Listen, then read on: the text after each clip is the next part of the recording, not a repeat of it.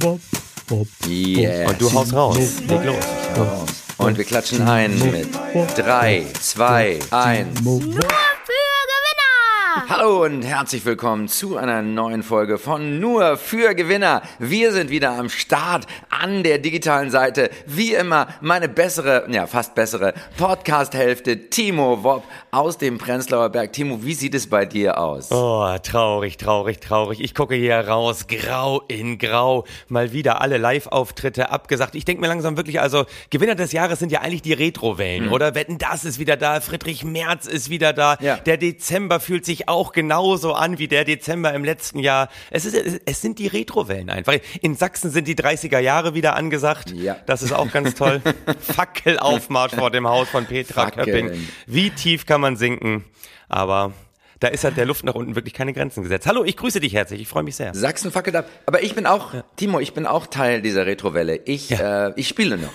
Ich spiele noch, ich bin noch dabei. Ich bin ganz vorne dabei. Ich gehe in die Gegend, wo man noch spielt. Ich spiele in Berlin zum Beispiel, da geht das noch. Ich spiele in Schleswig-Holstein, da geht das auch noch. verrückter Hund. Ich teste gerade ein neues Programm. Ja. Dein Love Song, Timo. Es ist grandios und es wird noch in diversen Berliner Bühnen gegeben, diese Woche. Also ich bin gute Hoffnung. Ich bin Gewinner. Du bist sowas in der Retrowelle. Wie bist du überhaupt gekleidet heute? Ich, ich sehe dich in so einem Trainingsanzug sitzen. Das ist ja wirklich. Ja. Wolfgang Job hat immer gesagt, wer sich schlampig kleidet, der denkt auch schlampig. Ich bin gespannt, was du heute zu bieten hast.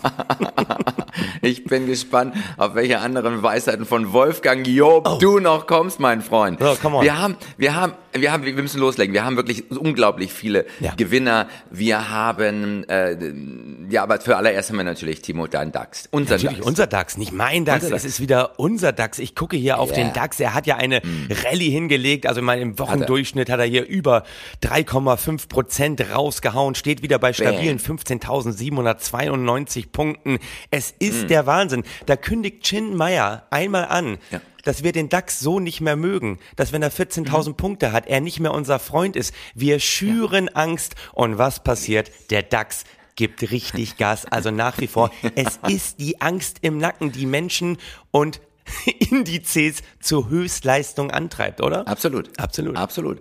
Und ich denke, da gibt's noch mehr Gewinner, die Angst schüren, oder? Ja, ab- natürlich. Da gibt's natürlich den Gewinner schlechthin, quasi die personifizierte dunkle Seite der Persönlichkeit. Elon Musk macht nichts anderes, versetzt seine Leute immer in Alarmismus, hat angekündigt in einer intern, dann aber geleakten E-Mail, Leute, SpaceX geht pleite, wenn wir nicht langsam Gas geben. Wir müssen das hinbekommen mit unseren Turbinen. Wir müssen da unser Raumschiff, also unser Starship, um das geht es, das müssen wir mindestens alle 14 Tage in die Luft ballern, sonst sind wir bald pleite.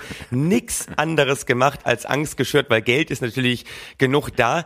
Dann hat er anschließend gesagt, ja, das stimmt so ein bisschen. Er arbeitet ganz gerne damit, mal alle in Panik zu versetzen und hat dann ein Zitat hinterhergehauen von Intel-Gründer Andrew, Andrew Grove. Der hat nämlich gesagt, nur die Paranoiden überleben. Yes. Und da haben wir es. Es ist das, es ist das Zeitalter der Paranoiden, finde ich auch. Es ist das Zeitalter der Paranoiden. Diese ganzen Zukunftsgestalter gucken nämlich gar nicht nach vorne und träumen von einer besseren Welt. Die gucken nur über ihre Schulter und haben Angst davor, wer sie gerade verfolgt. Das ist es. Ja, aber diese Angst auch weiter zu verbreiten, das ist die große, große Kunst. Und Timo, ich habe auch einen weiteren Gewinner. Ja, darf ich nur ganz kurz was zu den Paranoiden sagen, bevor du deinen Gewinner Ja. präsentierst? Oder ist Ja. er auch so paranoid? Ist er genauso ist paranoid? total paranoid. Ja, da hauen wir erstmal den raus, dann sage ich noch was zu den Paranoiden.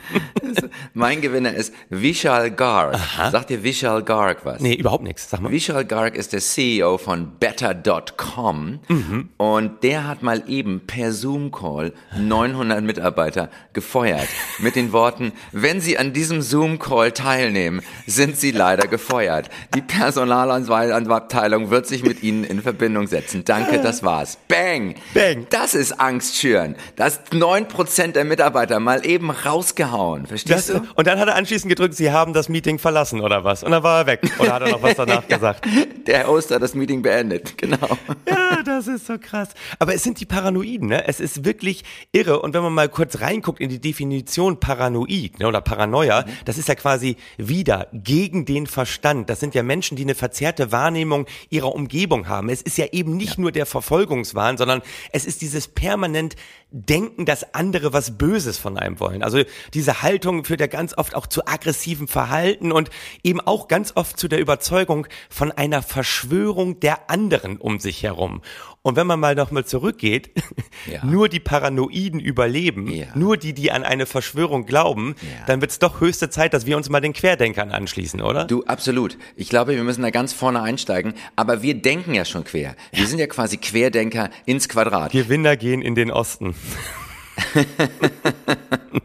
Und du bist ja schon im Osten. Du bist im Prenzlauer Berg. Ich bin schon im Osten. Ich, ich habe ich hab schon vorgelebt. Ich war quasi visionär. Ich war paranoid und visionär und bin in den Prenzlauer Berg gegangen. Wahnsinn. Absolut. Ein, ein weiterer Riesengewinner ein, bin eigentlich ich. Und ich muss das noch mal ganz kurz sagen. Ich habe auch. Warum? Ja, ich habe eine neue, eine neue, das geht auch wieder anhand, anhand mit Paranoia. Ich habe eine neue Technologie entwickelt und da, Ah, nee. damit möchte ich mich tatsächlich jetzt mit den Querdenkern anschließen und auch äh, in die Höhle der Löwen gehen mit meiner, mit meiner Geschäftsidee. Ja, und zwar äh, ist, gäbe es eine Meldung, dass jemand äh, gegangen ist zu einer Impfung, Ja. aber es war ein Impfverweigerer, aber er war irgendwo, war eine Impfpflicht und er hatte sich eine Silikonattrappe am Arm aufgeklebt, Das sodass die Ernst. Impfung in Silikon ist wirklich wahr, dass die Impfung in das Silikon traurig. reingeht. Und diese Silikonattrappen, die werde ich jetzt auf Querdenker-Plattformen vertreiben. Wenn die Impfpflicht kommt, Timo, bin ich ein gemachter Mann. Das, äh, das, das klingt so absurd. Aber man denkt immer, das sind ja so absurde Geschäftsideen, die wir da rausballern, aber wir können gar nicht mehr bescheuerter sein als die Realität, weil da habe ich noch einen draufzusetzen. Und zwar warst du schon mal auf dransei.com. Dransei.com, nein. Nein, warst du noch nicht. Da Nein. musst du hingehen, weil dransei.com bietet Ja. äh, digitale Covid-Testzertifikate an. Ist ohne Scheiß. Du kannst da deinen Selbsttest zu Hause machen, den sollst du fotografieren und zwar vorher und nachher. Sollst du vorher noch deinen Namen draufschreiben oder einritzen, dann musst du das Foto da hochladen, dann musst du einen ellenlangen Fragebogen ausfüllen, wo du sozusagen alles über dich preisgeben musst, was es nur Oh, gibt oh, an oh. Privatsphäre. Und innerhalb von acht Minuten bekommst du dein digitales Testzertifikat, was du beim Arbeitgeber vorlegen kannst. Wo man sagt, da ist doch wirklich dem Wahnsinn Tür und Tor geöffnet. Da ist es doch gar nicht mehr absurd, dass man auch äh, Silikonattrappen für den Oberarm anbietet. Ja. Und vor allen Dingen, wo ist denn da der Beweis? Ich meine, jeder, der Photoshop auch nur einigermaßen beherrscht,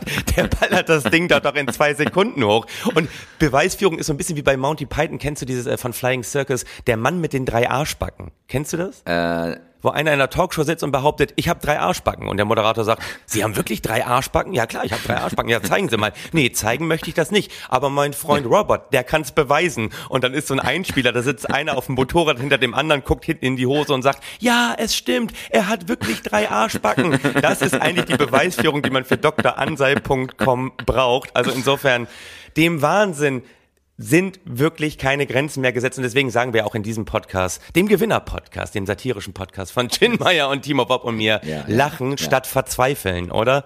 Das ist unser Absolut. Motto.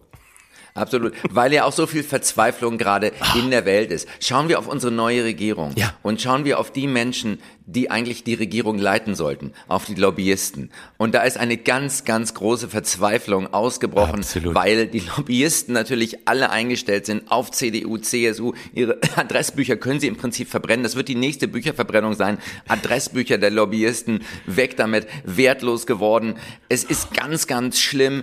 Chin, Und, wo ist die relevanteste Partei Deutschlands gerade hin? Man kriegt nix mehr mit, oder? Ah, es ist traurig. Wo, also will man da ansetzen? Man guckt sich auch die neuen 16 Ministerinnen an, die vorgestellt wurden in dieser Woche, Mhm. da auch bei der SPD. Und man denkt sich, ey, von denen ist doch wirklich keiner korrumpierbar, oder? Wo, wo will man da angreifen? Also die scheinen wirklich zu ihren Überzeugungen zu stehen. Das sind so Hammelköpfe der Demokratie. Das ist doch, ist doch grauenvoll, oder? Es ist, es ist grauenvoll. Das ist doch für Lobbyisten ist doch scheiße. Es ist ein ganz, ganz schlimmes Zeitalter für Lobbyisten angebrochen. Guck mal hier zum Beispiel äh, Hubertus Heil, ja. Hubertus Heil ist Niedersachse. Ja. Wir sind die Niedersachsen, sturmfest und erdverwachsen, aber nicht korrupt. Ah. Wusstest du übrigens, Yes. dass Hubertus Heil Hubi genannt wird? Ähm, nee, das wusste ich nicht, aber wo wir gerade bei Hubertus Heil sprechen, ich habe ja Timur, weil wir ein Gewinner-Podcast sind. Ja. Und wir coachen ja auch, ne? Wir sind ganz Natürlich. groß im Coaching eigentlich. Ich mache mach jetzt, biete jetzt an Lobbyisten-Coaching, Ja. weil ich Möglichkeiten gefunden habe, wie man an diese quasi unkorrumpierbaren Minister rankommt. Aber du kennst doch den guten Spruch, zeig mir jemanden, der nicht korrumpierbar ist und ich zeige dir jemanden, dem du nicht genug Geld geboten hast. Achso, ich dachte, So, du zeigst mir einen FDP-Minister. Ah, sorry, Volker. Hubertus Heil hat ein Buch geschrieben. Jo. Das weißt du vielleicht nicht, aber das Nein. heißt Soziales Deutschland. Und ich möchte dieses Buch neu auflegen Ja. mit einem Vorwort von meinen Kumpels vom INSM, von der Initiative Neue Soziale Marktwirtschaft. Oh ja, Und das wird da kostenfrei verteilt an alle Mitglieder der INSM. Ja. Ja, ich möchte mir ein Beispiel nehmen einer deutschen Vermögensberatungs AG. Ja. Äh, der, der Chef von denen hieß, glaube ich, Reinhard Pohl, der hat mal ein Buch geschrieben über sich selbst. Mhm. Ja, natürlich. Und das wurde ein das wurde ein Bestseller, Ja. weil er es einfach 130.000 Mal gekauft und an seine Vermögensberater verschenkt hat. Das ist gut. Da kann ja Dirk Rossmann gar nicht gegen anstinken, oder? Da kommt Dirk Rossmann mit den 18.000 Armen des Oktopusses ja überhaupt nicht gegen an. Das ist super. Das ist, äh, Ja. das ist ein, äh, eine billige Kopie. Aber Hubertus Heil, den kriegen wir darüber und über ein veganes Diätprogramm. Also das ist, denke ich, sollte kein Problem sein. Aber wir haben ja für alle Minister, wir haben, wir haben die ganz großen Gewinner und ein ganz riesiger Gewinner ist natürlich im Augenblick Karl Lauterbach. Ja, aber wie korrumpiert man Karl Lauterbach? Da, da gibt's doch gar keine Möglichkeit. Der ist so überzeugt von dem, was er da vertritt. Ich meine, Ja.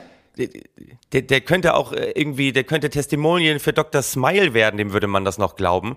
Und das bei dem Zahn schief stand, das ist schon der Wahnsinn, oder? Wie, wie willst du den denn korrumpieren? Bitte, Jen, erzähl's mir. Gib mir die Es Gewinnerformel. ist der Wahnsinn, es ist der Wahnsinn. Ah, Ja, wir haben die Gewinnerformeln ausgearbeitet. Karl Lauterbach, da stellen Sie natürlich mit der Nominierung von Karl Lauterbach, stellen Sie natürlich erstmal die ganz große Frage, was macht jetzt Markus Lanz? Wird er Staatssekretär Okay. oder doch eher Pressesprecher? Wir wissen es nicht. Aber ich habe, ich habe gesagt, für Karl Lauterbach, wir, wir nehmen ihn bei seiner wissenschaftlichen Ehre und wir gründen die Karl Lauterbach Excellence School of Medical Management. Ja. Und dann freut er Eine sich. Schule, die seinen Namen trägt, die Karl Lauterbach Excellence School of Medical Management, direkt angegliedert bei der Otto Beisheim School of Management.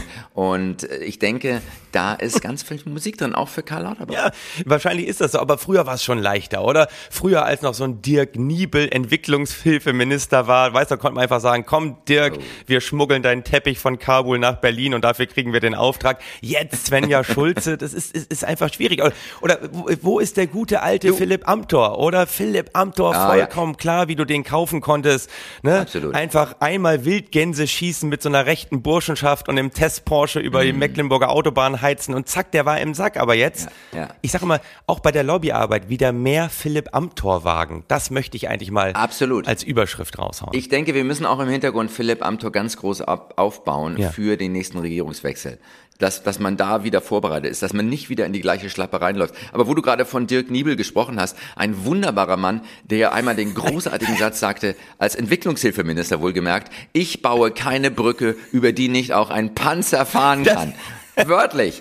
Und dann wurde er anschließend Lobbyist von Rheinmetall.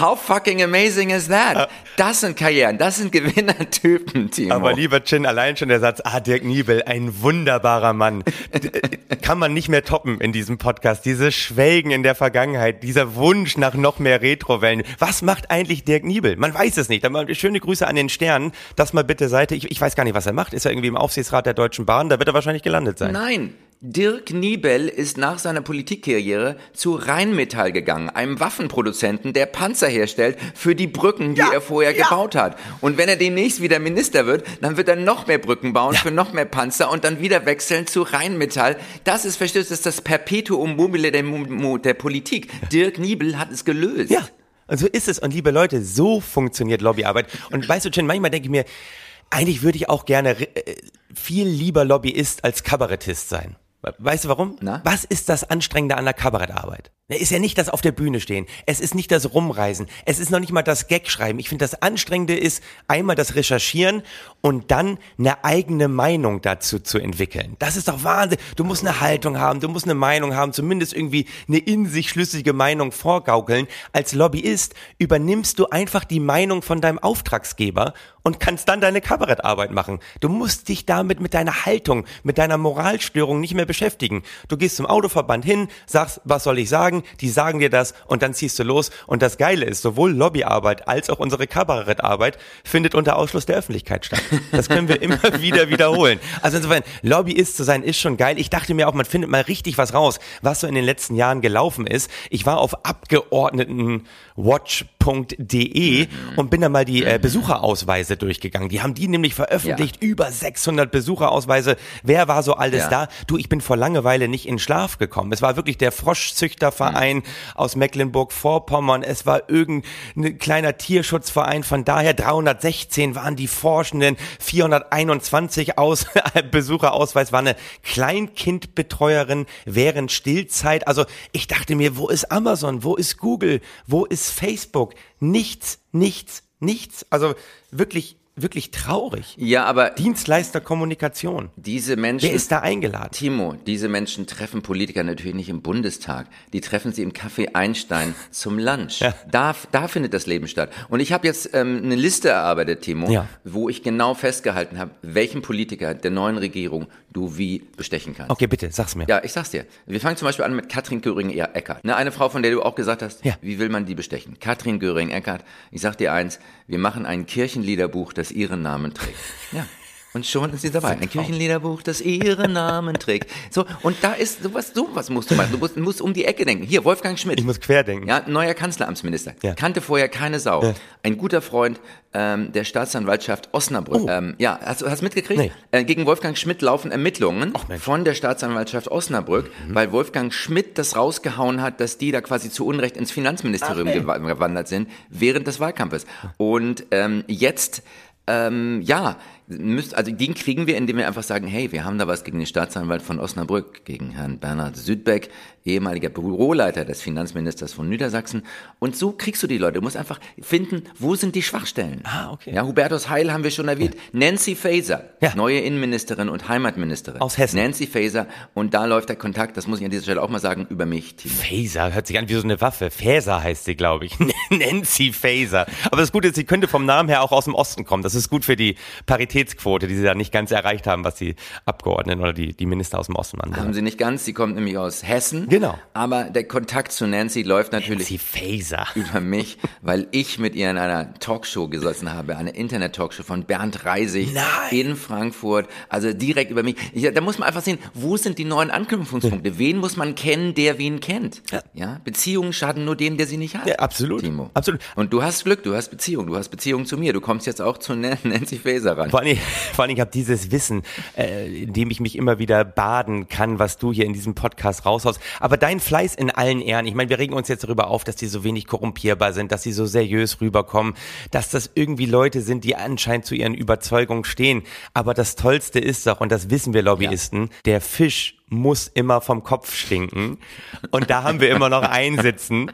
Und das ist unser Scholzomat. Und das ist Olaf Scholz. Der, der lange schweigende Olaf. Ich meine, ganz ehrlich, Oh ja. Cum-Ex, Wirecard, Geldwäschegesetze. Olaf, wir wissen, das ist der Mann. Also insofern ist das Ganze ja auch, was die Lobbyarbeit anbelangt, wahnsinnig komplexitätsreduzierend. Weil wir wissen, wir müssen eigentlich nur an Olaf ran, oder? Wenn man zumindest von der Warburg Bank was gelernt hat. Wir müssen eigentlich nur mit Olaf reden und schon läuft alles. Und alle, alle, alle kennen Olaf. Weil Olaf ist ja auch, das, äh, Olaf hat ja das Prinzip der Homöopathie in die Politik getragen. Absolut. Er bekämpft Gleiches mit Gleichem. Ja, ein Cum-Ex-Skandal bekämpft er einfach mal mit einem Wirecard-Skandal. Und wir dürfen gespannt sein, womit der Wirecard-Skandal bekämpft wird. Vor allem, lieber Chin, wenn ich das mal sagen darf, was mir aufgefallen ist, kleiner Exkurs in die letzten Tage rein. Olaf Scholz ist ja wirklich der Mann der gefühlten Antworten. Also er gibt dir immer Antworten, die aber eigentlich mit der Frage überhaupt nichts zu tun haben. Ich habe mir jetzt wirklich sämtliche Pressekonferenzen auch gestern angeguckt. Die Vorstellung ähm, im Willy Brandt-Haus.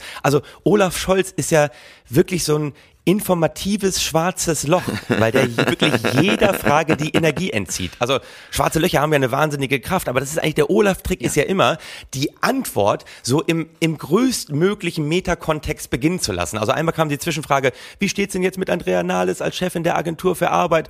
Und Scholz antwortet, Andrea Nahles ist eine Politikerin. Mit langem Atem. Auch ich atme seit meiner Geburt regelmäßig. Ich atme ein Ja. und ich atme aus mit großer Kontinuität. Und diese Kontinuität möchte ich auch als Bundeskanzler fortsetzen, weil alle Menschen noch Und weißt du, da schnarchen alle ein. Ich habe wirklich darauf gewartet, dass am Ende dieser Bundespressekonferenz, dass die ganzen Journalisten so leer gesaugt da über den Stühlen hängen, weil Olaf ihnen sämtliche Energie entzogen hat. Und das schwarze Loch von Olaf Scholz, es könnte auch ein ja. Titel für einen schwulen, Porno sein, aber das schwarze Loch von Olaf Scholz hat ja so viel Energie, dass es selbst seine eigenen Erinnerungen einsaugt. Ist das nicht das Tolle? Deswegen ist er der Mann für Lobbyarbeit. Sein Kalender ist leer, er kann sich an nichts erinnern. Hm. Olaf is the man, ja. weißt du? He is the man. Und diesen Satz hat er wirklich gesagt, auch ich atme seit Nein, hat er nicht. Das war jetzt ein kabarettistisches Beispiel. Sag mal, mit, mit, mit, natürlich hat er nicht gesagt, ich atme regelmäßig ein und aus. Aber die Antworten sind immer sinngemäß. Die sind so, weißt du? Ich, ich habe mir gedacht, wenn ich zu Hause als Vater meinen Kindern ihre Fragen, die mich nerven, genauso beantworten würde, die würden mich nie wieder was fragen. Wenn die irgendwie fragen, Papa, willst du mit mir spielen? Sage ich, es ist wichtig, dass du als Kind den Wunsch äußerst, mit mir spielen zu wollen. Das kann ich nachvollziehen. Auch ich habe als Kind immer gern mit meinem Vater gespielt. So, weißt du, dass die wirklich nach drei Minuten sagen, nee, du Papa, ich will einfach nur raus. Kann ich, kann ich rausgehen? Die, die stellen nicht, können wir Gummibärchen haben? Dass ihr Lust auf Gummibärchen habt, steht für Freude. Es ist wirklich, dass ihr mit, ich muss die Antworten so lange ziehen, dass die auf die Frage, können wir Gummibärchen bekommen, am Ende Bock auf Schwarzbrot haben dass sie sagen, oh, kannst du uns einen Auflauf machen oder irgendwie sowas. Da, da, da musst du ja, ja. Das kann man von Olaf ja, Scholz lernen. Absolut. Olaf Scholz, das informative schwarze Loch. Aber Olaf Scholz ist ja nicht allein. Olaf Scholz hat ja noch die FDP mit im Boot ah. und da haben wir noch die Adressen. Da sind wir voll dabei. Da ist der Volker, der Marco, der Christian und die Frau, die auch mitmachen darf. Wie heißt sie, Timo? Das ist so assig. Das ist so asig von dir.